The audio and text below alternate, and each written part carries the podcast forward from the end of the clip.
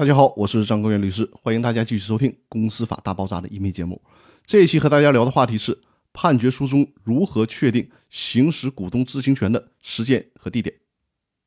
公司法司法解释四的第十条的作用就是解决实际问题，因此在该条司法解释当中，要求在股东知情权的判决书当中需要明确查阅和复制特定文件材料的时间地点。那这个时间地点怎么来确定呢？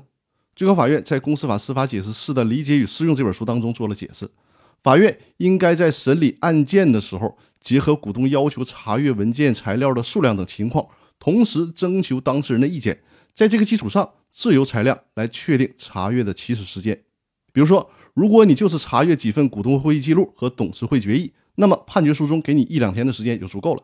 但是如果查阅大量的会计账目，那恐怕就得给你一个星期甚至半个月的时间了。关于查阅的地点，就是在哪儿查阅这些材料呢？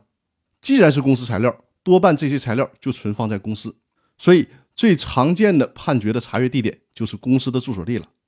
当然，也可以允许原告股东与公司协商确定查阅复制材料的地点，但有的时候可能会有特殊情况，在公司查阅反而不方便，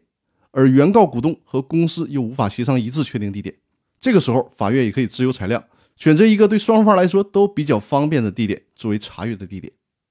而且司法解释中还进一步的要求，在判决书中一定要明确查阅或者复制文件的范围，包括文件的具体名称以及知情权的相应权限。比如说，判决书中需要明确查阅二零一零年一月一号至二零一八年一月一号的公司文件，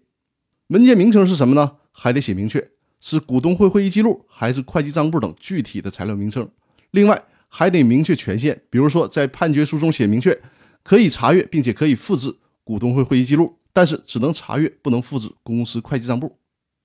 在判决书当中把时间、文件名称、知情权的权限都写清楚，这样才能保证股东知情权判决书在执行阶段可以毫无争议的顺利执行，否则会给法院的执行局甚至执行的当事人造成很多不必要的争议和麻烦。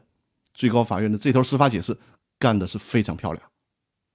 那好，我们今天的分享就到这里，谢谢大家。